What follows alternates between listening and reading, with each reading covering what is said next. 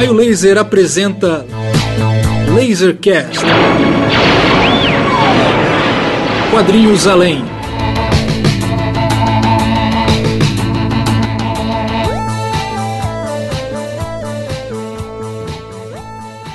Lasercast número 4, edição especialíssima, celebrando os 90 anos do gigante Flávio Colim. Eu sou Pedro Brant e estarei acompanhado hoje dos meus queridíssimos Márcio Júnior, diretamente de Goiânia. Olá, edição muito especial essa do Lasercast, a gente está super satisfeito.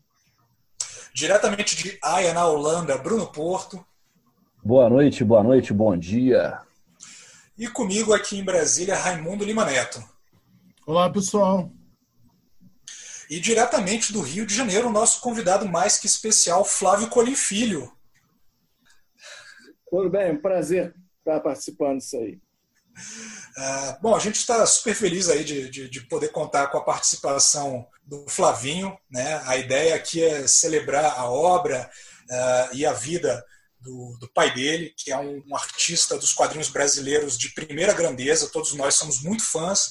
E se você está caindo de paraquedas aqui, nunca ouviu falar de Flávio Colim, é grande chance que você se torne mais um fã também desse gigante dos quadrinhos brasileiros. Né? O Colim, para quem não conhece, tem uma trajetória que atravessa várias décadas é, do quadrinho nacional. Ele começa no finalzinho dos anos 50 e produz até o comecinho dos anos 2000, tirando um período ali entre meados dos anos 60 e meados dos anos 70 que ele trabalhou exclusivamente com publicidade. Uh, o resto da sua trajetória é marcada pela, por uma presença muito constante nos quadrinhos, seja nos quadrinhos de terror, western, quadrinhos eróticos, quadrinhos de temática brasilianista, por assim dizer, e, acima de tudo, uma trajetória marcada por uma assinatura visual muito própria. Né? O Colim é daqueles caras que você bate o olho no trabalho dele e você sabe, isso aqui é Flávio Colim. Não há dúvida alguma de quando você está olhando uma HQ produzida pelo Colim. E a carreira dele é marcada, vamos dizer assim, por duas fases mais distintas, né? O período que ele trabalhou até meados dos anos 60 e o período depois quando ele volta no final da década de 70, ali em 77, em que o quadrinho dele reaparece ainda mais estilizado, uma marca ainda mais autoral.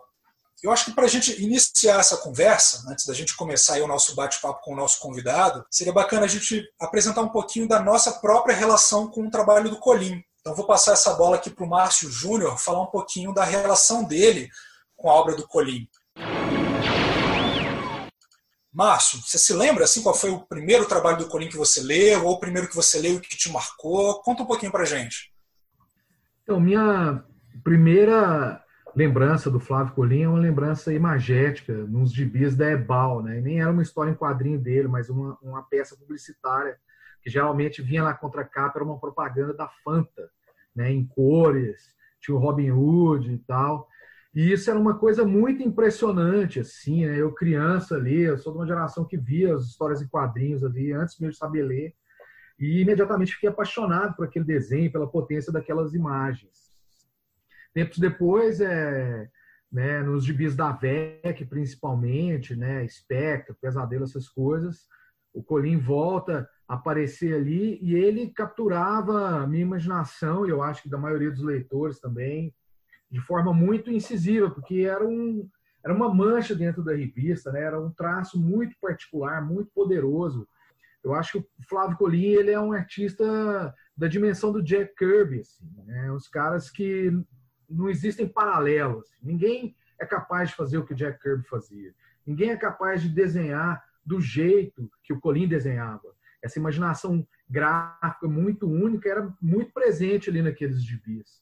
Outra, outra, outra memória que eu tenho assim de criança também era um gibi da Block do Lobisomem.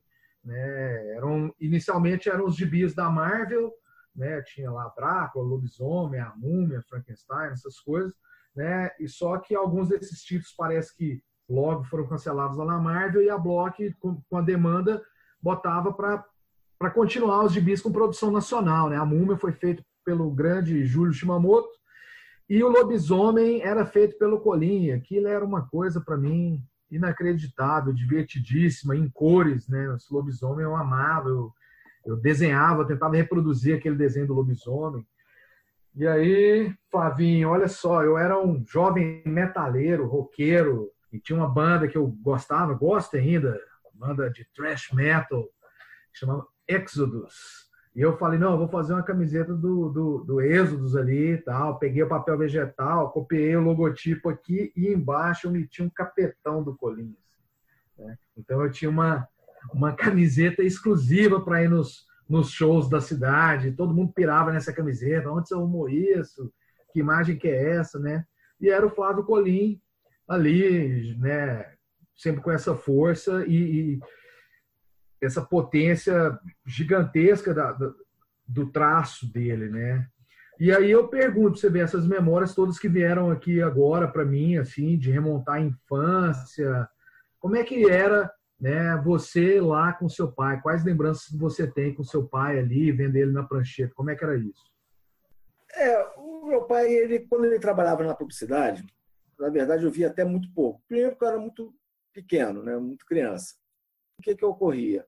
Na maioria das vezes, quando ele chegava em casa, eu já estava dormindo.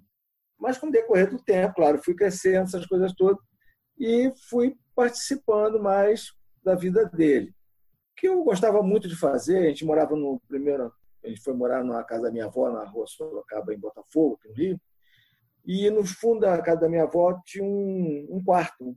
E esse quarto, meu pai fez, fazia o estúdio dele lá. E eu costumava ir para lá, ficava brincando. Meu pai me dava papel, canetinha, para não ficar enchendo a paciência dele. E eu ficava lá desenhando, rabiscando, aquela coisa.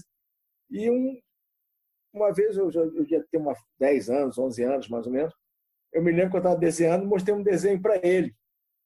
Ele virou e falou assim: Cara, vai estudar, porque para desenhista você não dá, não. Entendeu? Vai fazer alguma coisa séria na tua vida, porque, cara, existe. Então é muito ruim, meu filho. O, o seu pai, o seu pai te deu uma de Jaime Cortez. É, é, por aí. Ele mandou, vai, vai, um trauma ali, ali. Eu falei, cara, não desenho nunca mais na minha vida. Como desenhista, você tem muito jeito para médico, meu filho, entendi. Isso, vai, vai, vai fundo, vai, vai fazer alguma coisa na sua vida, porque isso aqui, cara, tá ótimo, maravilha. Pior que ele guardava meus desenhos. Né? Ele guardava. Ele tinha uma gaveta lá, guardando aquela desgraça toda lá, mas ele, ele guardava.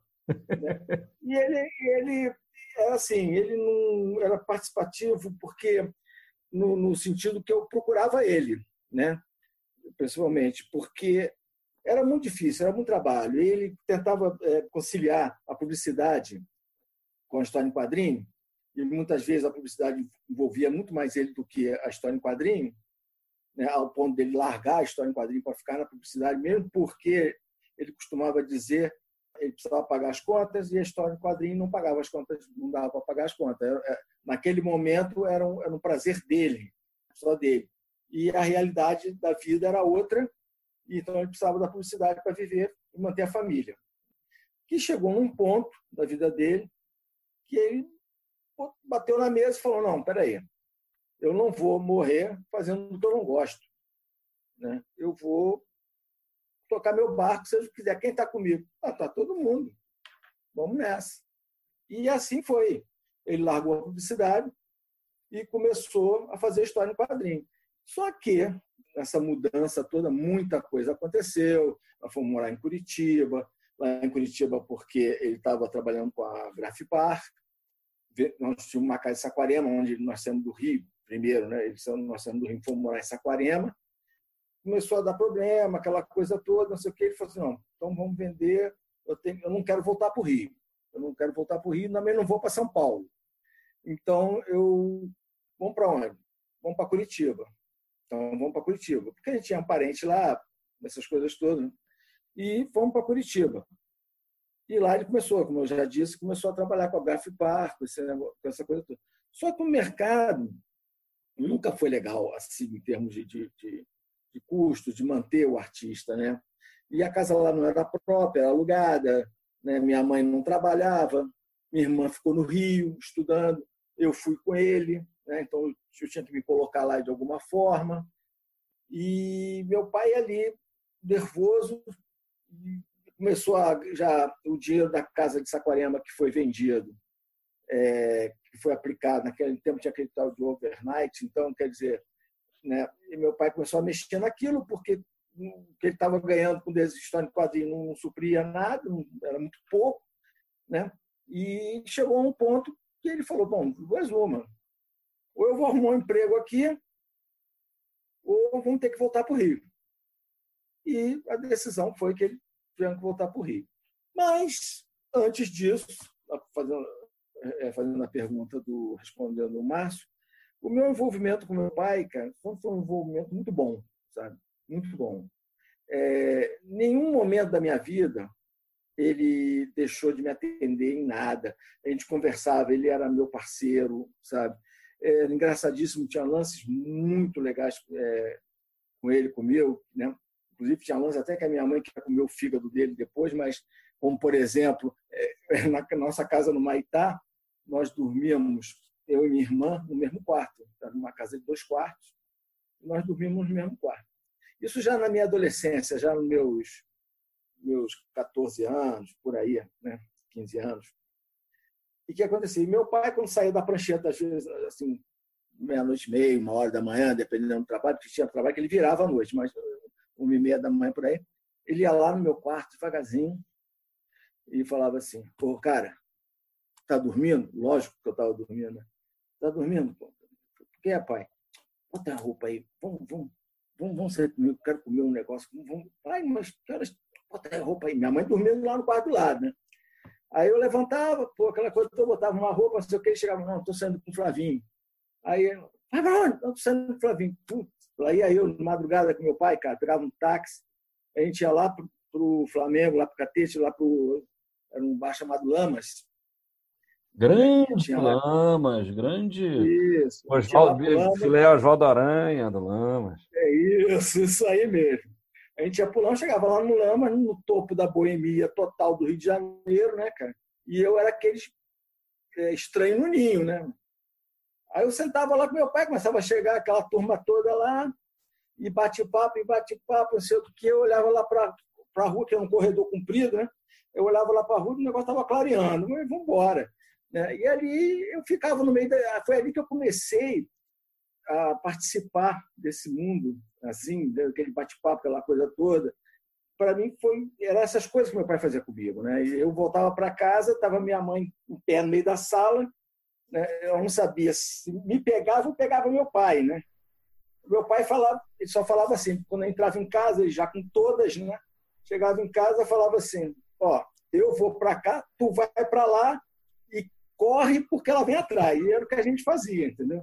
eu, eu ia para um lado, ele ia para o outro, e seja o que Deus quiser. Né? Mas no final dava tudo certo. Né? Isso era uma das coisas que, eu, sabe, que meu pai fazia comigo. Ele sempre me chamava para alguma coisa, ele sempre me chamava para conversar. Eu sentava lá do, do lado dele, mesmo quando ele estava com freelance, quando ele estava com história para entregar, eu sentava do lado dele e falava, conversava, e aí ele botava, largava o pincel, largava lá no, e conversava comigo, daqui a pouco ele agora chega, para, já como aí começava a trabalhar de novo, entendeu? Ele sempre foi assim comigo, sempre foi comigo. Nós tínhamos nossa diferença, lógico, como todo pai e filho tem, porque isso é normal, mas nada que fosse agressivo, nada que fosse ao, ao ponto de, de a gente brigar, deixar de se falar, nada disso não. Ele, ele com a minha irmã, também era um pai muito presente, entendeu? Ele conversava muito com a minha irmã também a minha irmã já estava em outro, outro patamar, assim, ela já estava. Tinha umas amizades dela lá que não eram iguais das minhas, porque é, não sei se alguém acredita no negócio de signo, eu sou aquariano, cara, e eu era viajandão, sabe? Então, a minha irmã era canceriana igual a ele, já era, era mais comedida, eu não, né? Eu já estava em outra esfera. Então, ele me procurava, ele gostava disso, entendeu? Ele, ele me procurava para a gente conversar. Mas conversava muito com a minha irmã também, muito, muito, muito. Levava a gente por todo lado. Fim de semana, meu pai só não saía com a gente se ele realmente tivesse um trabalho para entregar, porque o fim de semana para ele era sagrado a família. Isso era a regra dele. Entendeu? Ele trabalhava de segunda a sexta-feira, feito um louco, virava à noite, fazia tudo.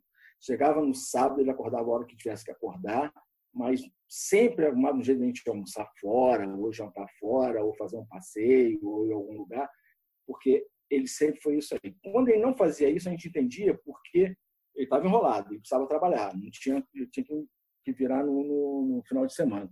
Mas fora isso, ele sempre foi atuante, entendeu? Ele sempre fez essas, essas, essas coisas com a gente, sempre agiu assim. Às vezes dava umas torradas lá, meio turrão, às vezes, certas coisas. Né? E é engraçado, com esse negócio de história em quadrinho, que eu achava aquilo fantástico. Né? Não entendia nada. Eu olhava ali, para mim, meu pai desenhava, estava desenhando, mas eu não entendia. Eu achava aquilo fantástico. E uma, aí eu já estava maior, né? eu, eu resolvi começar a querer entender isso aí, como é que funcionava, como é que eram essas coisas todas. E comecei a frequentar né? mais o estúdio dele, comecei a sentar mais do lado dele para conversar essas coisas todas. Antes dele ele, quando ele já ele ainda estava aqui na casa da minha avó em, em Botafogo. E foi engraçado que uma vez eu, eu cheguei para ele, comecei a fazer pergunta, pergunta, pergunta, ele chegou para mim, pô, tu tá perguntando demais, o que, que tu quer?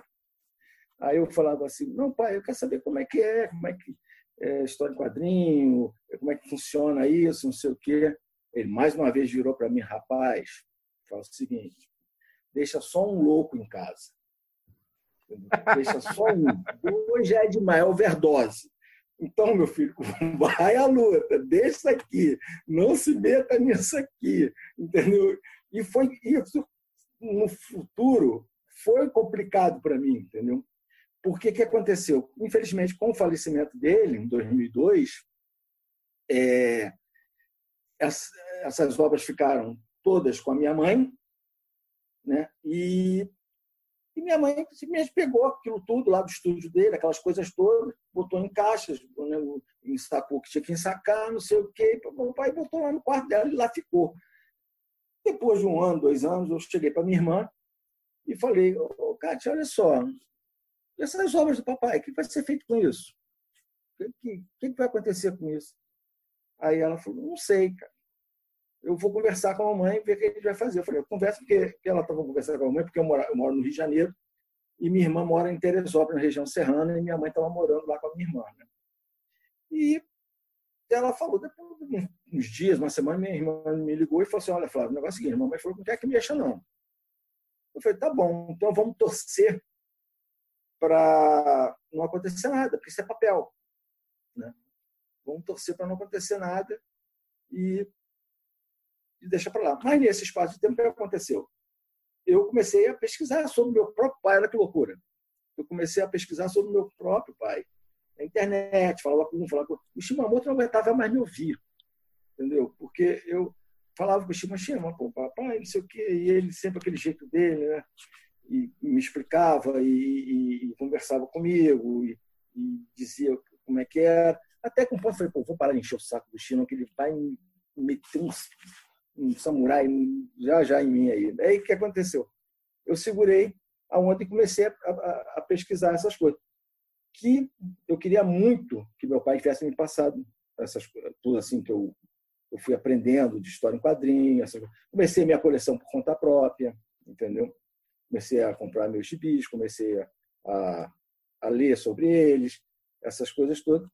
E foi aí comecei a, a entender quem era meu pai. Não foi convivendo com meu pai que eu descobri quem era ele. Foi sem ele que eu descobri quem era ele. Que eu comecei a ter a real noção de quem era ele. Entendeu? E isso foi triste para mim, né? Isso foi assim, poxa, eu falei, caramba, eu falei tanta coisa com ele, eu vivia com ele ali e não sabia quem era meu pai, assim, profissionalmente, né? Eu não tinha a menor noção que era meu pai, eu não tinha a menor noção do desenho dele, eu não tinha, eu não tinha nada, eu achava lindo, achava maravilhoso, bonito, mas o que era aquilo? O que, que aquilo representava? Né? O que, que aquilo significava? Eu não sabia, eu não tinha noção daquilo. Teve algum momento nessa pesquisa que foi emblemático nesse sentido de, de entender melhor o seu pai? Você se lembra é, se foi lendo alguma obra que saiu póstumamente, lendo uma entrevista? Teve algum momento chave nisso aí? Olha, meu pai morreu em 2002 e essas obras chegaram nas minhas mãos, que foi uma decisão que a minha irmã fez uma pressão sobre minha mãe, eu conversei com a minha mãe também, porque, vou abrir um parênteses aqui rápido, para poder entender por que mais essa obra veio, veio para mim. Porque minha mãe morou um, um, período, depois do falecimento do meu pai, sozinha, num apartamento lá sozinha. O que, que acontecia? Entre aspas, normal, algumas editoras, as pessoas ligavam, entravam em contato com a minha mãe. Né?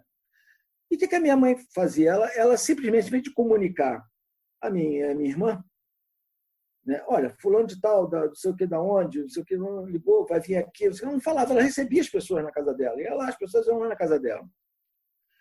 Então, eu não posso ter certeza de nada, porque eu não vi, mas muita coisa sumiu da minha mãe, entendeu? Muita coisa sumiu da minha mãe. Muitos originais do meu pai subiram. Por quê? Depois eu, conversando com a minha irmã, nós chegamos à seguinte conclusão. É, minha mãe recebia as pessoas, pegava aquelas caixas lá, aquelas coisas lá que podia arrastar, não sei o que, botava na sala, abria aquilo, e naquela, qual é que você viu um cafezinho para você? Você viu um cafezinho para você. Tchau, um original. Tchau, uma capa. A verdade é essa, entendeu? Quem foi lá, uns seis, outros não sei, não vou falar, mas, mas é, é, é, foi mais ou menos. Quando eu percebi, eu falei, Cátia, vem cá. Pô, mamãe autorizou a história tal, entendeu? Foi o caso do filho do urso, foi o caso do Mapinguari, entendeu?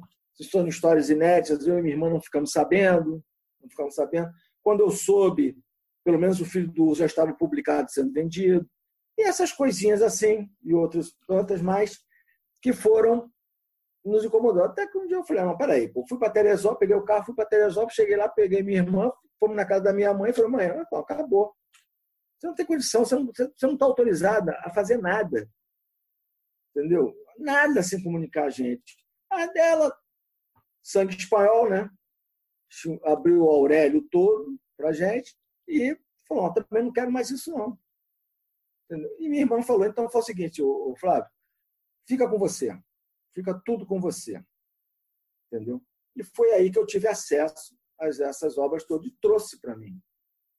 E entre um espaço e outro, respondendo a sua pergunta, foi quando eu comecei a ter o real acesso a, a esse material. Comecei a ler essas histórias. Estavam todas desorganizadas, páginas de uma história misturada com página da outra, entendeu? E foi aí que eu comecei a organizar aquilo, separar, cadastrar, pesquisar de onde saiu, onde não saiu, aquela coisa toda que eu fui fazendo. E foi aí que eu fui lendo as histórias, que eu fui vendo quem era ele, eu fui vendo é, a importância de cada uma delas, entendeu? Foi aí que eu tive a, foi a, a minha real, como se diz assim, presença, né? contato com, com, com, as obras dele. Foi, infelizmente, foi depois do falecimento dele, quando essas obras vieram pra, para mim. Flavinho. Eu comecei a, a ter noção do que, do que estava nas minhas mãos. Né? Você falou ah, de duas coisas que eu, que eu queria que você retomasse e tal, né? Ou seja, o mercado de quadrinhos no Brasil sempre foi uma coisa muito difícil, né? muito complicada, seu pai foi um grande guerreiro é, nesse universo. Você falou de amigos e desafetos. Então vamos falar aqui dos amigos, né? Falou aí do Shimamoto. Como que era a relação do seu pai com o Shima? Cara, o Shimamoto, ele foi. Se o Shimamoto fosse uma escada, ele era o corrimão. Porque é, é, era onde meu pai se pegava.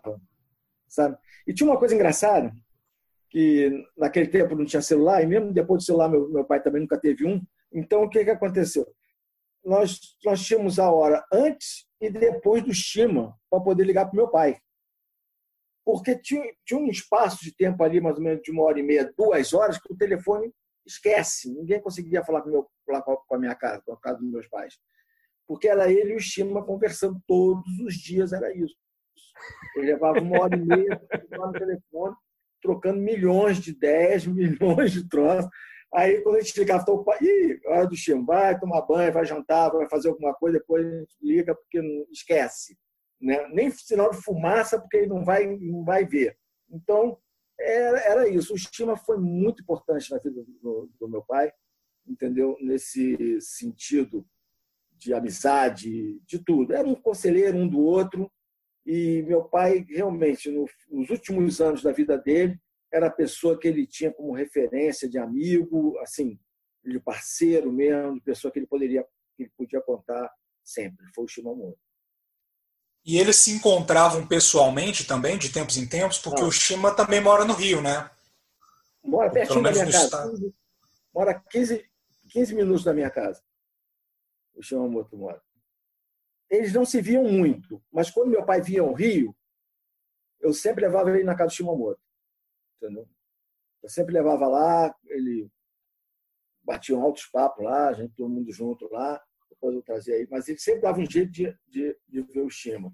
Não era uma frequência, mas ele, ele sempre. Quando meu pai estava em Curitiba, quando meu pai foi para Saquarema, quando, essas coisas não, eles ficaram muito tempo sem, sem, se ver, mas se falando, entendeu? Se falavam sempre.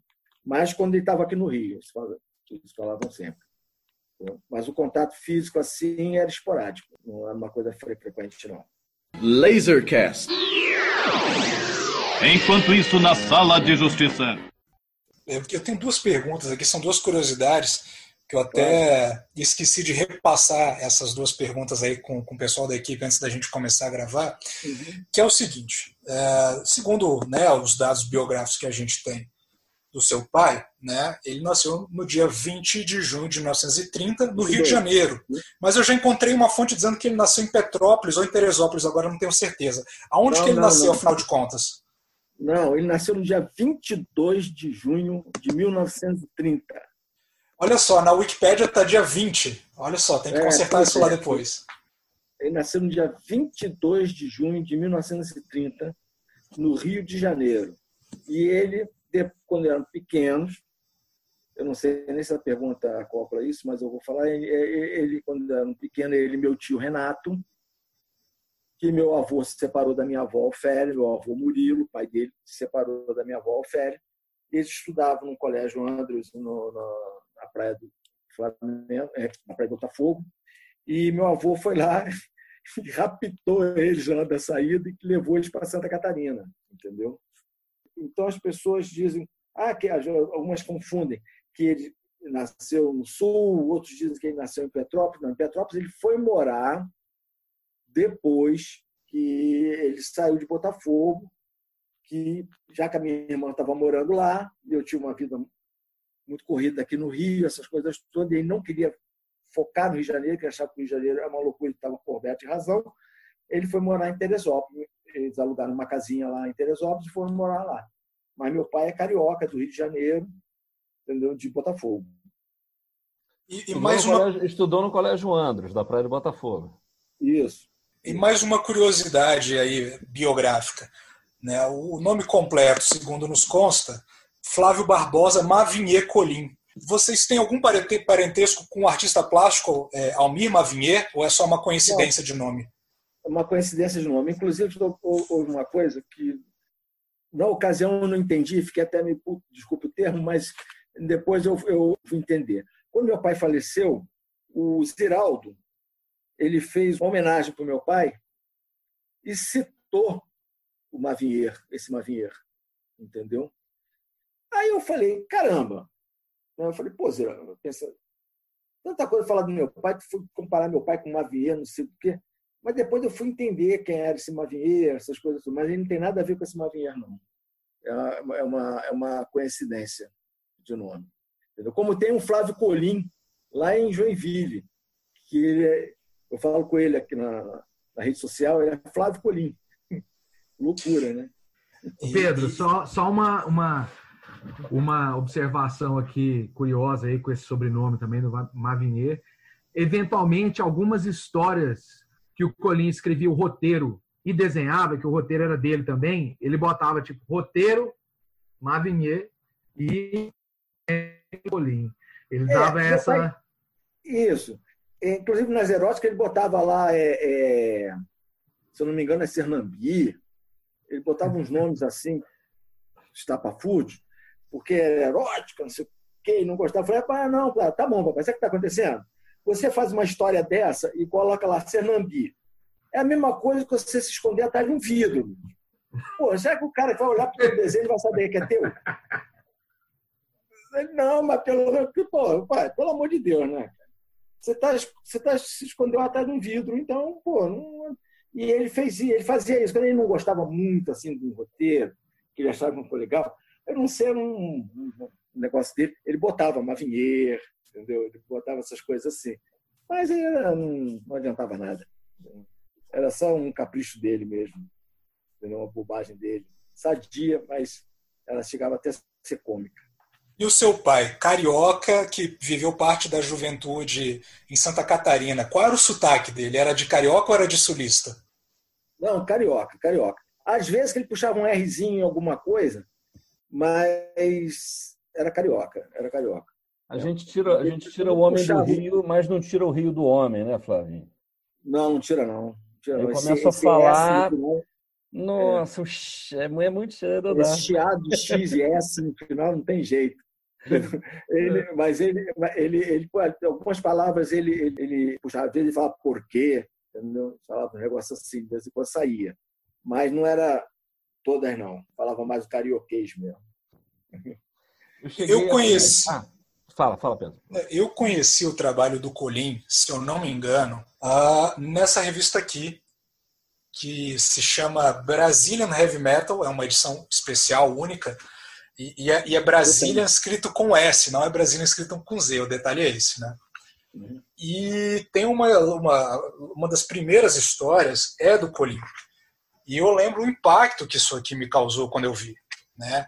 E, e eu lembro que o segundo quadrinho que eu, que eu tive acesso do Colim foi o Boi das Aspas de Ouro, que saiu, se eu não me engano, em 97. Isso. E eu lembro que eu não comprei esse quadrinho na banca quando ele saiu. Eu lembro que quando eu não conhecia o artista, eu não comprava logo direto, ficava meio ressabiado e tal. E eu fiquei namorando esse, esse quadrinho durante muito tempo e não comprei na época. Pedro, consegui... você foi mão de vaca. Eu consegui comprar. tão duro. Eu consegui. É eu fui... E eu lembro que eu me arrependi de não ter comprado, porque eu, eu, eu assisti a duas palestras do pessoal da Quanta, é uma escola de artes e, e quadrinhos lá de São Paulo. Na época eles chamavam Fábrica de Quadrinhos. E eu vi uma palestra deles, se eu não me engano, em 98 em Brasília, acho que em 97 no Rio, num evento que eu viajei para acompanhar. E o Marcelo Campos, né, um dos professores da Quanta, até hoje diretor da escola e desenhista de quadrinhos, criador do, do Quebra-Queixo e tal, ele é um grande fã do Colim. E ele falou do Boi das Aspas de Ouros e ele fez a pergunta: quem aí comprou esse gibi? E eu fiquei morrendo de vergonha, de, de, porque eu não tinha comprado, né? E ele falou, não, o Colim é, é um mestre e tudo. Né? Ele estava falando também de que muitas vezes o quadrinho nacional não, não recebe a devida atenção, especialmente do leitor mais, é, enfim, convencional de quadrinhos, que lê super-heróicos e tal, né? Mas eu lembro que ficou muito marcado a, a arte, para mim, né, do, do, do e ficou muito marcado, marcante, marcado também a temática. Né, uma temática brasileira, mas mostrada de uma maneira muito particular. E essa era uma das causas que o seu pai advogava, né? a, a brasilidade colocada nos quadrinhos. Né? É, Queria que você comentasse um pouquinho pai... disso. Então, o meu pai, na verdade, ele, ele se titulava, ele era um artista 100% brasileiro. Ele amava muito o Brasil, muito as histórias do Brasil. Ele pesquisava o tempo todo sobre o, o Brasil, sobre o povo brasileiro, sobre o folclore brasileiro. E ele adorava desenhar isso. Ele, para ele era um negócio assim, sabe? Era tudo que ele queria era, era desenhar Brasil. Ele, o que aconteceu? ele sofreu um pouco com isso, porque ele, além dele ser um, um artista do, do, preto e branco, de ser um artista da. A venda desse tipo de, de, de revista, competindo aí com Zé da vida, essas coisas coloridas, era muito complicado, sabe? Para ele, ele falava, gente, tinha que dar um jeito de popularizar isso, tinha que dar um jeito de, de mostrar o Brasil para o brasileiro, sabe? Mas eu não sei. Aí eu já entro um pouco da, da, da minha falta de conhecimento. É, o porquê que não acontecia isso, entendeu? O porquê que é, é, o artista, esse tipo de obra, esse tipo de, de trabalho, não era vendido assim, tinha esse, esse carinho. entendeu? Essa atenção que, esse, que muitas coisas que não tem nada a ver com a gente tinham, entendeu? Muitas histórias tinham. Eu não sei, eu acho que falta ainda, eu acho que está melhorando um pouco de, de, de Brasil no, no, brasileiro, entendeu? Eu acho que falta, falta isso ainda para se chegar a um, a um patamar de se comprar histórias sobre o próprio país, entendeu? E eu acho que falta o brasileiro ainda ter que conhecer muito o seu país, tem que valorizar muito ele, ao ponto de chegar e comprar um gibi, um livro de história em quadrinho que fala exclusivamente sobre a, as suas histórias, sobre o seu folclore, sobre o, tudo que envolve o, nosso país. Eu acho que vamos chegar lá, a gente vai chegar lá, se Deus quiser. O seu pai, inclusive, nesse sentido, ele participou de uma iniciativa no começo dos anos 60, a SEPTA, que era um coletivo de artistas que tinham justamente esse intuito de produzir quadrinhos de conteúdo brasileiro e, né, e tem toda uma história ali que aconteceu e que uh, acabou não dando certo, né? Esse era um assunto é. que de vez em quando ele trazia lembranças disso, conversava contigo. É, a, não, a, assim, mais ou menos. A, a ideia, é, a intenção, vamos assim dizer, era perfeita. Era a nacionalização do quadrinho. Mas isso, como eu falei anteriormente, causou até um problema para ele, sabe? Ele foi boicotado em muitas editoras, né? Ali, não sei o que ocorreu, ele, o Ziral estava nessa também, né? Tinha, tinha, teve algum bloqueio ali que eu não, não sei lhe explicar, mas era o, era o que ele queria, entendeu? Ele participou porque era exatamente o que ele queria. Ele queria desenhar Brasil para o Brasil. Tudo que ele queria fazer era isso, desenhar o Brasil para o Brasil. E teve esse problema, teve essa perseguição, teve essa, essa, esse bloqueio aí, vamos assim dizer, que ele parou com tudo isso, saiu fora e foi tocar por conta própria mesmo, entendeu? Inclusive o Shimamoto, acho que estava nessa também. E foi isso que ocorreu. Teve um, alguma coisa ali que não deixou isso prosseguir, esse projeto prosseguir. Eu não sei se foi problema de, de editoras, eu não sei se foi problema de governo, eu não sei o que foi que aconteceu. Entendeu? E ele não deu continuidade mais a, a esse projeto da CEPTA aí. Foi isso que ocorreu. Né? Que era que ele queria fazer mesmo, a nacionalizar o quadrinho brasileiro. Incentivar a nacionalização do quadrinho brasileiro. Né?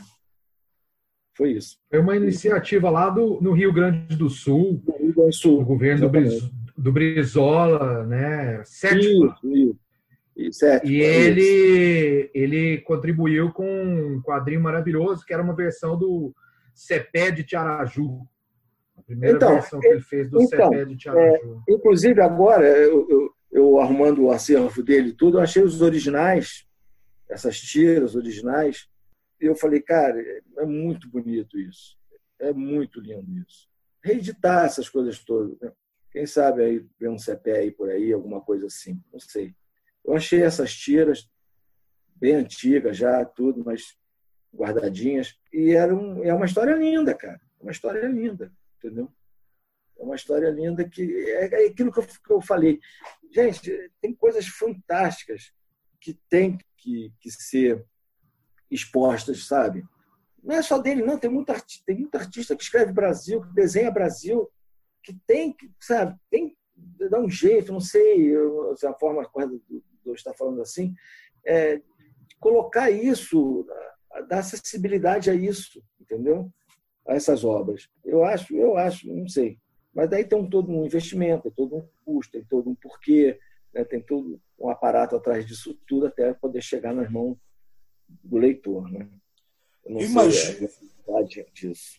eu imagino que as pesquisas do teu pai é, eram especialmente feitas em livros, né? Queria que você comentasse um pouquinho a respeito disso, assim, como é que ele pesquisava é, o Brasil para transformar isso em histórias em quadrinhos? Qual era o que, ele, como ele gostava de pesquisar? Lendo. Meu pai falava que ele nunca entrou num avião para conhecer o mundo e conhecia o mundo inteiro foi at através dos livros, de pesquisas, de revistas. Ele tinha umas 20 ou 30 pastas, umas pastas verdes de plástico, assim, eram lotadas de recortes de revistas que ele recortava, tudo assim, bichos, é, folclore, vestimentas, é, carros, aviões, o que tinha aquilo ali. E ele lia, lia, lia, lia, lia muito. Meu pai lia muito. Meu pai tinha, lia uma média de três a quatro livros na noite. Ele virava, ele lia, ele pesquisava. Então, todo o conhecimento dele foi por pesquisa, foi por, por leitura, foi nos livros e nas pesquisas que ele adquiriu. Meu pai nunca viajou para o exterior. Entendeu? Meu pai nunca viajou para o exterior. Meu pai, ele, ele sempre, tudo que ele adquiriu foi aqui no Brasil. Foi aqui, foi lendo, pesquisando, estudando sobre. E não tinha computador, então era no livro mesmo. E ele foi assim, foi assim que ele adquiriu tudo, todo esse conhecimento. De, e muito filme, eu adorava ver filme, então ele pegava um, um gesto, uma cena, às vezes, ele falava isso para mim, é que ficava na memória dele, então quando pintava um desenho, ele puxava aquela cena daquele filme e botava no papel. Entendeu? Pois é, Flávio, deixa eu te perguntar uma coisa um pouco sobre isso. Eu cheguei a conhecer seu pai no início dos anos 90. Eu tinha um escritório de design aí no Rio, é, que ficava no Maitá, ficava ali Sim. na esquina da, da Marques com a Capistrano de Abreu, a rua lateral a Cobal. Né? Sei. E, e o meu sócio... morava ali pertinho. Onde é que vocês moravam? A gente morava no Maitá 66, é, 58, do lado do, do colégio, é, do lado da Cobal, mais na frente um pouco, Sim. ali perto do. Como é que eu vou te explicar? Ali perto do Colégio Pedro II. Sim, sim, sim, sim, sim, sim, sim. É, eu morei no Largo dos Leões. Eu morei no Largo dos Leões, o escritório era ali do lado. É, tudo vizinho. É, é. E, o, e, o, e, o, e o meu sócio, o Marcelo Martins, era colaborador da MED. Uhum. E, então, foi nessa época o, o Ota estava lançando a Ota Comics. Eu acho que o primeiro título da Ota Comics foi, foi a Serol. A, gente fez o letreiramento de umas histórias, acho que a gente fez a arte final da capa, com um logo, uma coisa assim. E veio o, em seguida o Hotel do Terror. É, e aí foi quando eu conheci o seu pai no lançamento, tinha aquela coisa do museu do telefone, etc. E tal.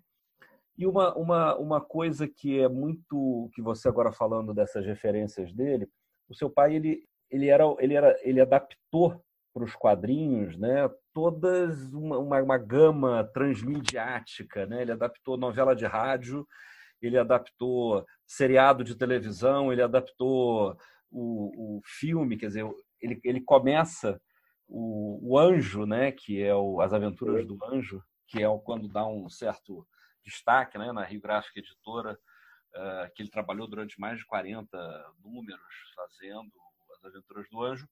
Antes disso, ele tinha feito uma pequena história, isso eu fui descobrir é, agora, recentemente, ele fez uma pequena história que era a namorada do, do moleque Saci. O moleque Saci era o, era o, era o, era o sidekick do, do Jerônimo, o herói do sertão, que era desenhado pelo, pelo Edmundo Rodrigues mas ele fez uma história no almanac do gibi desses. Ele adaptou o, o Vigilante Rodoviário, né, o seriado da, da, televisão Tupi, e ele fez uma adaptação que é curiosíssima, porque ela a gente não sabe se ela é oficial ou não, do, dos Brutos Também Amam, né, do Shane. Ele fez uma, uma, uma adaptação disso no início dos anos 60 o que, que seu pai gostava, de, de, que filmes o seu pai gostava, o que, que ele via, o que, que ele escutava de rádio, como é que era esse, esse lado dele cultural? Bom, como eu te falei no negócio das pesquisas, ele, ele, ele, ele pesquisava muito exatamente pelo, pelos livros, com essas coisas todas, e o rádio ele ouvia, ele sempre teve, inclusive esse radinho dele está comigo, está né? guardado comigo. Ele tinha um radinho de pilha do, do, lado da mesa dele e ali ele escutava CBN, escutava essas rádios todas aí, ele botava lá nas frequências dele lá, né? Eu falei, pô, pai, daqui a pouco vai entrar um, um ET por dentro desse rádio, ele tá, vai pegar vozes do além aí, cara. Ele, entendeu? E ele ficava ali ouvindo aquilo tudo ali, né? Era, era por rádio mesmo, jornal, ele lia né, muito. Um jornal, ele assinava, ele lia muito jornal. E rádio. E rádio. E música, ele tinha uma discoteca fantástica, que eu fiz uma troca com a minha irmã, no, no bom sentido da palavra. Eu fiquei com as obras e ela ficou com a discoteca dele, né? Meu pai tinha um, uma discoteca assim enorme, né? Então ele ele via muita música. Ele, quando ele estava muito estressado, com muito trabalho, ele se trancava no estúdio dele, disco na vitrola, disco né? na vitrola, e dane-se o mundo. Porque exploda aí fora ele não quer saber. Eu quero fazer meu trabalho. E era muita música. E ele, ele era eclético mesmo. Agora, a preferência dele, sem dúvida nenhuma, era jazz. Ele era louco por jazz. Jazz, blues, essas, isso ele era louco. Mas ele, popular brasileiro, ele amava, escutava tudo. Mas quando ele botava, ele botava os jazz dele lá, fantásticos, e lá ele ficava ouvindo lá e trabalhando. Era, era, era o que ele mais gostava de fazer na vida dele, assim, trabalhar assim, ouvindo a música dele. Uma cervejinha às vezes do lado, ele ficava lá. de ferro. Falava, é, ele falava que o combustível caía na reserva e tinha que, né? completar o tanque, mas daí ficava lá, às vezes, uma cervejinha e muito cigarro, né? Muito cigarro. Muito cigarro. Meu pai fumava num, num, num dia, trabalhando na prancheta, aí, uns quatro a cinco maços de minister por dia. Nossa! Entendeu? É. Só claro, tudo bem, vamos lá. Não justifica, mas alivia. Nesses maços todos, dois ele queimava no cinzeiro porque ele acendia, estava lá com o nanquim lá, quando ele olhava, estava só o cigarro inteiro, só aí ele empurrava, acendia outro, entendeu? Mas nessa brincadeira aí, uma, uma, olha, meu pai chegou uma, uma, uma vez que já estava em torno de um pacote e meio de cigarro por semana, ou mais, entendeu? E foi isso também que prejudicou, praticamente que tirou ele de nós, foi, foi isso aí, entendeu? Fora o estresse dele, dele né? E algumas chateações, decepções da vida que também ajudaram a ele a nos deixar, entendeu? Foi isso. nem o jazz, nem o jazz. Mas a pesquisa dele cultural era isso, sobretudo livro e rádio e jornal. É onde ele mais pesquisava. E os filmes, Flavinho, os filmes, que tipo de filme que ele curtia mais? Ah, ele era alucinado por faroeste, cara. Faroeste era tudo. Eu assisti tudo. João Enio era íntimo. Porque, pô, é, é, nós assistimos tudo, tudo, tudo. Uma época eu dei um, uma época eu dei um videocassete para ele de presente. Minha mãe falou que foi a pior coisa que eu fiz na vida dela. Porque meu pai, meu pai ia nas locadoras, cara pô, alugava tudo que tinha de faroeste. Ela falou, Flávio, eu já estou relinchando, Flavinho. Entendeu? Já, pô, o cara, a, a, moto estoura um cano de descarga lá na rua, eu acho que vai entrar um cowboy aqui dentro da sala. Entendeu? É tiroteio no salão, pô, porque. É, é, mas meu pai adorava, adorava. Né? Eu assistia todos os tipos de filmes, mas eu predileto era faroeste, eu adorava o faroeste. Eu era viciado no faroeste negócio de cavalo, Grand Canyon, aquelas coisas, aquelas perseguições de, de cavalo, tudo, ele viajava naquilo ali. Entendeu? Ele adorava. Mas ele gostava também muito policial, muito filme policial ele gostava também. Né? Mas ele não. E, por incrível que pareça, meu pai detestava filme de terror. Né? Meu pai não gostava de filme de terror. Ele falou: Eu vou ver essa porcaria para levar susto? Eu não, pô? Ele não, não, ele não assistia filme de terror, entendeu? Ele não gostava. Quando eu falava, pai, tem um filme de terror aqui, não assiste você, faça bom proveito. Ele falava assim, eu não quero ver esse troço, não. Agora, aventura, então, filme de aventura, então, era viciado nisso. Ele, Desenho ele, animado ele gostava? Gostava, gostava, gostava. Entendeu? Aqueles originais da Disney, não esses que estão fazendo Branca de Neve, Cinderela, Pinóquio, é, isso tudo, nossa, isso eu adorava de ver esse desenho animado. Entendeu? Ele adorava, adorava, adorava. Desenho animado ele sempre gostou muito de ver também. Então ele podia, ele assistia a todos eles.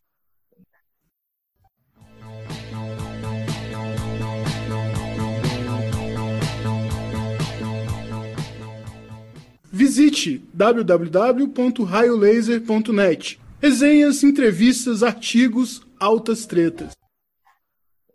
O Bruno comentou aí dessa questão transmediática, eu me lembrei, além de adaptações aí de radionovela, série de TV, etc, etc, tem uma, uma anedota que ele também fez uma adaptação de um videoclipe do Backstreet Boys para quadrinhos, né? Tem, rapaz, eu tenho os originais aqui, quer dizer, não estão mais comigo, né? Que agora eu tenho o curador. Esse, esse é um assunto importantíssimo agora. Então, peraí, peraí, Flavinho, peraí.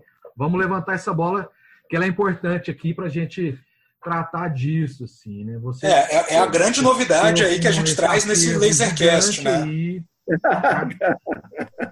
é, tá certo. Vamos valorizar, vamos valorizar o passe aqui.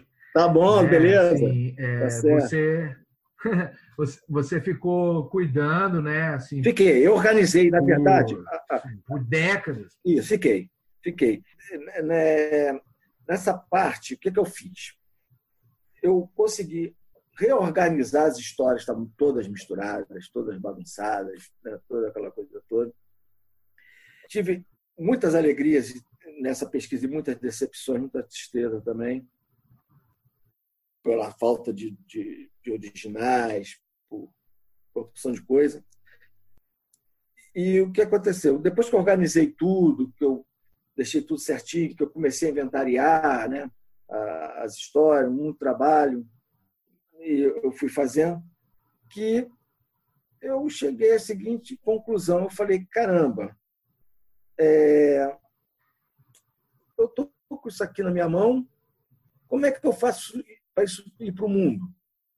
Como é que eu faço isso tomar o destino que tem que ser tomado? Porque não adianta organizar ficar com isso aqui dentro das, da, da, da, da estante, em cima da, na, nas prateleiras da estante ou dentro de caixa. E, e aí? Está aqui comigo, está organizado, está inventariado, mas e aí? Como é que faz? Entendeu? E foi aí que eu comecei. Como que eu colei? Exatamente, a fazer os contatos, a começar a conversar com as pessoas e ver isso, ver aquilo, o que pode ser feito. E, fui, e assim foi. Até que recentemente, já posso falar, Márcio? Posso, né? Claro. Até claro. que. Aí, recentemente, eu tive o prazer de ter mais contato com o Márcio e começamos a conversar sobre projetos, sobre o que fazer, aquela coisa toda. E o Márcio fez uma proposta né, para mim, na, na, ocasião, fazer uma releitura. Hã? Foi não? Foi sim. Não, tem eu. Ah, não, então tá certo, eu confundi. Pode... É, é tu mesmo. Pode falar, pode falar. É tu mesmo. Não, tá. Aí é, é, que fez a, a proposta de relançar o Hotel Nicanor, fazer uma releitura do Anjo, fazer um, o Visunga. Pô, isso me empolgou muito. Eu falei, cara, é isso aí, vamos, vamos para o mundo, vamos fazer para o mundo, essas coisas todas. Mas e a gente foi conversando, conversando, conversando. Nesse espaço de tempo, né, com essa pandemia, com essas coisas todas, tudo dificultou bastante. Eu conversando com a minha irmã, eu não, minto, eu estou botando a carroça vendo dos um pouquinho antes disso.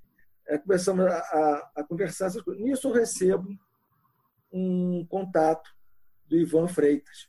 Ele falou que, que queria fazer um. Estava com uma ideia de fazer um, uma homenagem ao meu pai, uma exposição, de fazer um, um algo assim, não sei o quê. Eu falei, pô, cara, tranquilo também.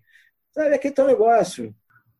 Quer expor meu pai da melhor forma possível, honestamente, eu estou dentro, estou a favor, é comigo mesmo. Entendeu? É mais do que merecido. Meu pai tem que, tem, ele tem que ir para o mundo. As pessoas têm que rever e, e, e muitas e muitas têm que conhecer entendeu? Essas novas gerações aí não sabem quem é Flávio Pulim, Entendeu? De repente, nunca viram uma obra de Flávio Colim. Né? Eu falei, eu falei, não, tá tudo certo, Ivan. Poxa, beleza, maravilha, vamos fazer. Então tá, depois a gente vai entrando em contato, essas coisas todas. Foi aí, voltando, que eu entrei em contato com a minha irmã e comecei a conversar com ela. Poxa, Kátia, está acontecendo isso, isso, isso. Falei do Márcio, tudo, falou. Ela falou para mim assim, Flávio, poxa, tinha que ter uma pessoa, assim, um curador, uma pessoa que pegasse essas obras e fizessem elas andarem, né? desse um destino bonito para ela, bom para ela, um cara que estivesse assim dentro dessas coisas. Eu falei, pô, eu tive conversando com o Ivan, isso aqui. Liga para ele. Eu falei, é, Kátia, é, tá bom, então deixa comigo.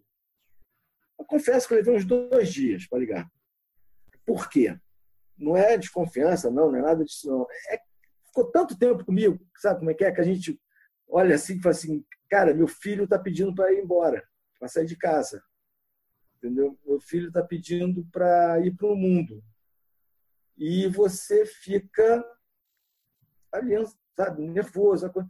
Mas eu olhei assim, entrei aqui na, na, na minha sala, aqui no meu escritório, olhei para as obras, aí falei sozinho, falei assim, pô, Colinho, foi um prazer tê-lo aqui até então, mas eu acho que você tem que criar asas, entendeu? E, e ir para o mundo aí, para o teu destino. Peguei o telefone, mandei uma mensagem para o Ivan e falei, Ivan, eu queria falar com você sobre as obras do meu pai, assim que você puder, você entra em contato comigo. Foi um tempo de eu botar o telefone em cima da mesa, o telefone tocou, era o Ivan, eu atendi. Falei, Ivan, tudo bem? Olha só, eu queria te fazer um convite, né? E espero que você aceite, ficaria muito feliz se você aceitasse, que eu gostaria de saber se você quer ser o curador e o administrador das obras do acervo do meu pai. Ele ficou um pouco mudo lá do lado de lá, a gente fiquei, caramba, sabe qual foi? Aí falou, poxa, Flávio, que prazer seria eu ser o eu aceito sim, fico honrado, fico feliz de, de, de você me convidar. E eu falei, pô, então, Ivan, então mais honrado estou eu, mais feliz estou eu. E assim foi feito né, essa, essa parceria. E ontem, e ontem. Mas, mas, só, mas só ilustrando aqui, Flavinho, só para a gente deixar claro aqui, né, para o nosso ouvinte do Lasercast, né? Nós estamos falando do Ivan Freitas da Costa. Ah, sim, né? desculpa. O é, idealizador, não, idealizador da CCXP. Todo mundo que ouve a gente, todo mundo que ouve a gente já sabe quem é. Todo é, que a é, gente ouve, que nos ouve já conhece. Mas, mas é o. Né? É. mas nós estamos na mesa do bar aqui. Mas é isso, assim, é o Ivan Freitas da Costa é o idealizador da CCXP, que é a maior é, Comic Con do mundo. É o cara é. que tem planos. A gente pode até falar um pouco sobre isso, né? Eu conversei com o Ivan também. É, pode falar. Ele Fala até comigo. falou só, Márcio. Ele, ó, tem agora a gente, ele bolou o um nome. Ele falou assim, olha, eu vou fazer, eu vou fazer a gestão do acervo e das propriedades intelectuais do Flávio Colim. Então essa é a função do Ivan. Ele tem planos é, é claro que a pandemia adiou isso um pouco, mas o plano imediato, assim, o plano primeiro que já ele já está trabalhando é de uma grande exposição do Flávio Colim, né, que vai coincidir né, com criação de merchandising, produtos derivados do, do Colim, lançamentos de livros, tem várias editoras já em contato com o Ivan para querer né, realizar lançamentos, antologias da obra aí do mestre. E aí, e aí assim, uma das coisas que a gente começou, assim, olha, que, que eu acho que é um consenso também entre nós aqui, né? Que, por exemplo, um, um artista do Quilate, do Flávio Colim, né? Ele é um artista assim, de envergadura é mundial. Né? O Colim não é um artista aqui no Brasil. O mundo precisa conhecer o Flávio Colim. Porque ele é, como eu já disse aqui, todo mundo ressalta isso, não tem paralelos, né? E eu acho que ninguém melhor assim do que o Ivan, que é o cara que tem essa expertise de dar essa visibilidade aí para esse para esse acervo tão importante aí que você cuidou ali ao, ao, longo de quase duas décadas, pelo menos aí, né? Quase duas décadas aí, seu pai faleceu em 2002, estamos em 2020. Ou seja, é muito tempo cuidando de um acervo que agora eu confesso assim, conversando com a rapaziada aqui, a gente se enche de esperança assim de é muito promissor agora assim, o, o futuro e, o, e, um possível reencontro da obra do, do, do Colim com um público bem mais amplo. Aí. Exatamente. Entendeu? E isso me encheu de esperança novamente, estou muito feliz. Entendeu? E ontem, como eu falei, ontem elas se foram. Né? O, o, o irmão chorou, do... chorou? Chorei. Chorei, chorei sabia, muito. Não dá para não chorar, não, pô. Você é covardia, não vai fazer eu chorar aqui não, pô. Aí o que, que aconteceu? É, ele passou aqui, pegou, e eu falei, vai. O Ivan já me mandou uma mensagem hoje dizendo que já está na mão dele. Então, tá aí. Eu acho que vai vir coisas boas por aí. Eu acho que vai vir um trabalho dele bom por aí. Márcio também. Entendeu? E, e é isso aí. Entendeu? Eu acho que agora o Colim tomou um rumo bacana para seguir esse destino aí. Entendeu? Deixa eu, deixa eu falar uma outra coisa aqui, em, em Flavinho, né? Porque o acervo, né, as pessoas muitas vezes elas têm a ideia, elas têm a ideia que são as histórias em quadrinho do Colim. São.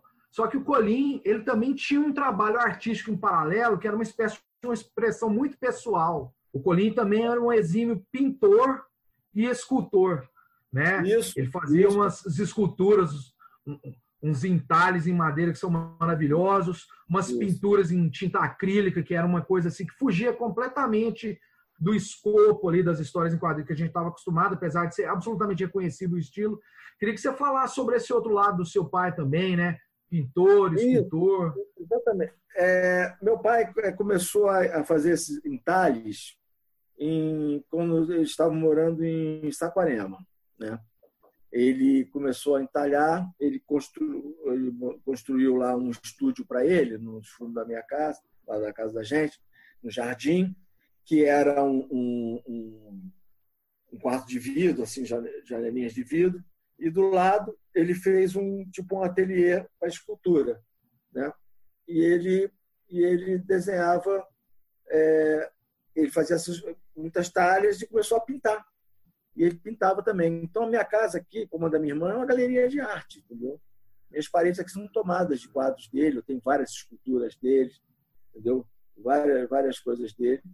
E isso também vai ser exposto na, na, na, exposição, as pessoas vão ter acesso a isso aí. São obras fantásticas, entendeu?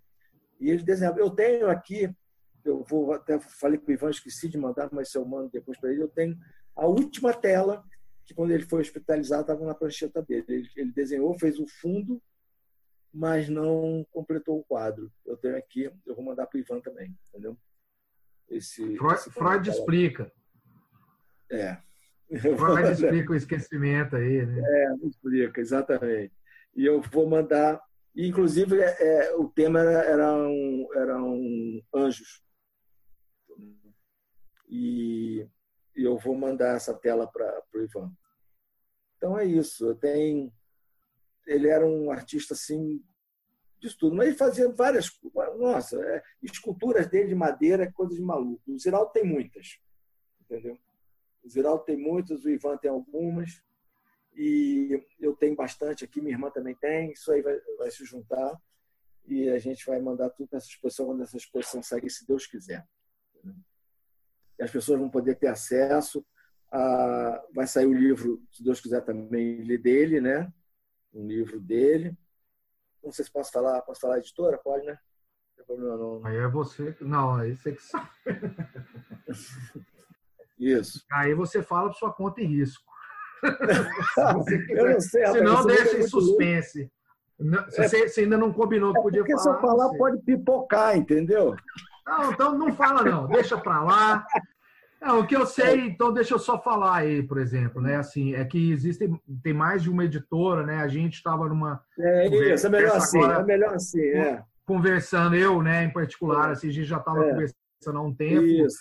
Com várias ideias. Tem uma coisa que é muito impressionante no trabalho do, do Flávio Colim, é que são muitas fases.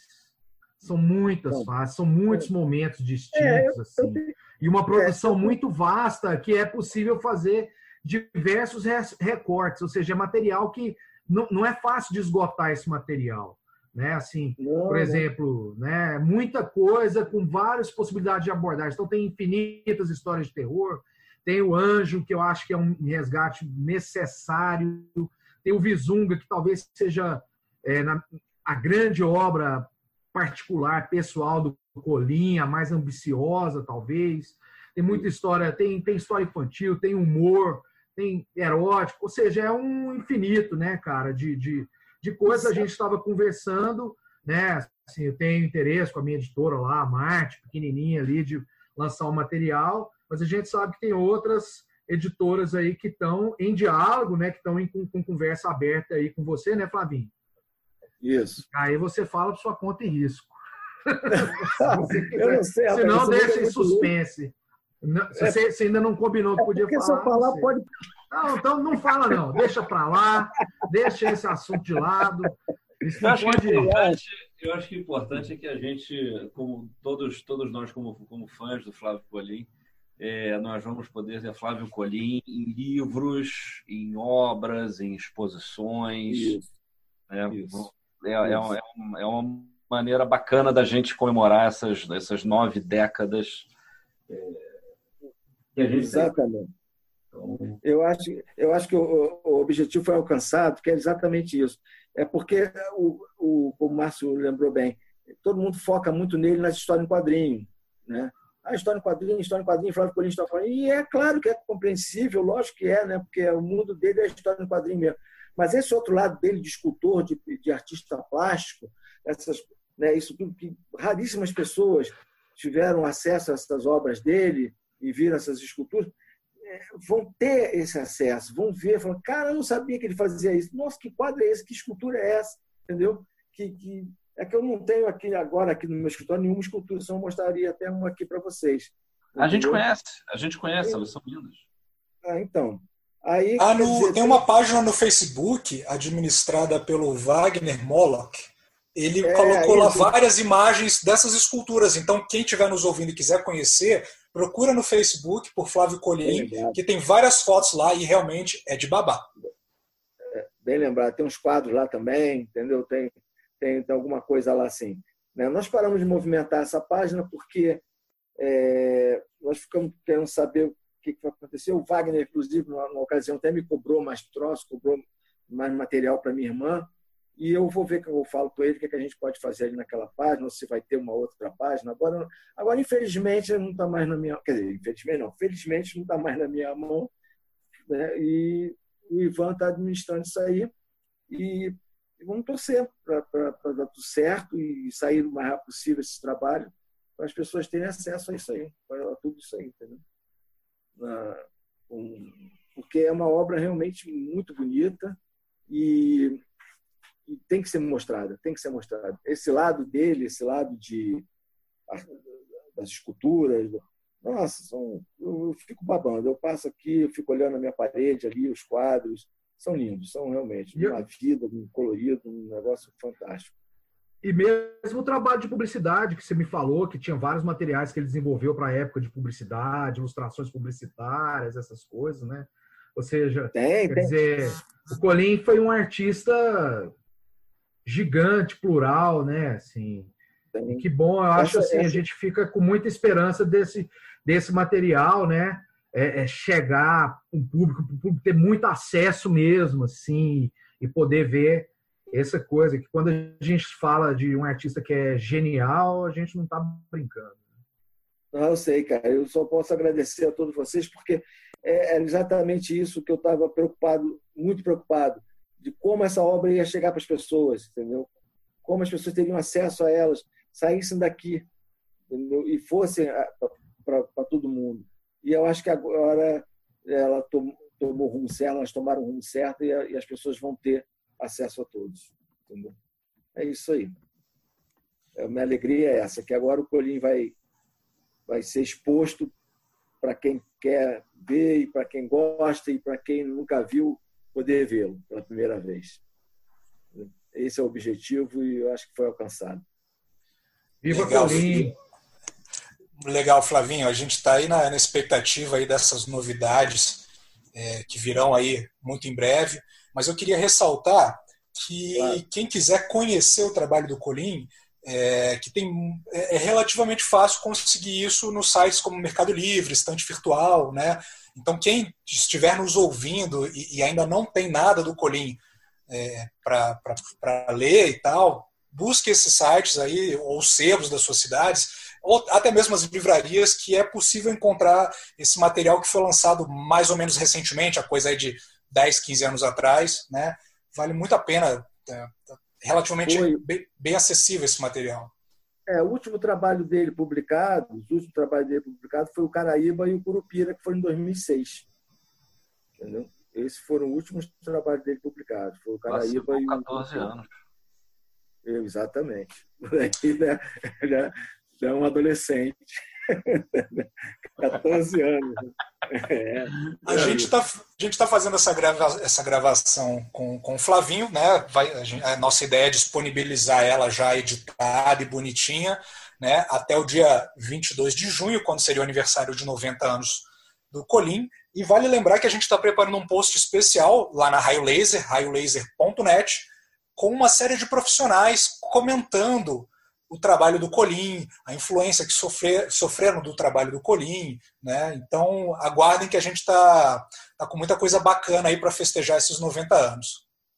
E aproveito para agradecer aí, Flavinho, foi ótimo o papo. Muito obrigado pela sua disposição de nos receber aí. Muito legal mesmo. Nada, eu estou muito feliz, peço desculpa se eu deixei de falar alguma coisa se falei demais, mas é, eu estou muito, muito feliz. Tudo que envolve meu pai me deixa muito feliz. Eu só posso agradecer a vocês por isso aí, por essa iniciativa. Eu agradeço mesmo. Muito obrigado mesmo. Legal. E com essa a gente encerra o Lasercast de número 4.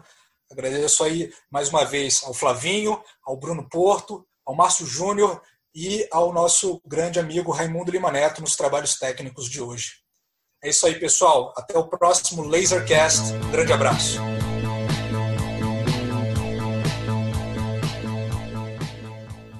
Você ouviu Lasercast.